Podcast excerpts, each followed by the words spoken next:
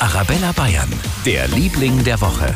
Für mich ganz klar heute Nacht. Da spielen wir wieder an den Uhren rum. Es ist Zeitumstellung.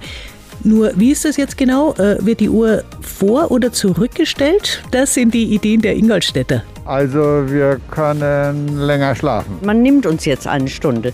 Also wird sie vorgestellt. Ja, wir können lang- äh, eine Stunde länger schlafen. Nach hinten? Ja, die werden äh, vorgestellt. Also ich würde eher sagen, dass wir eine Stunde gewinnen. Genauso ist es. In der Nacht von heute auf morgen wird die Uhr von drei auf zwei zurückgestellt auf die sogenannte Winterzeit.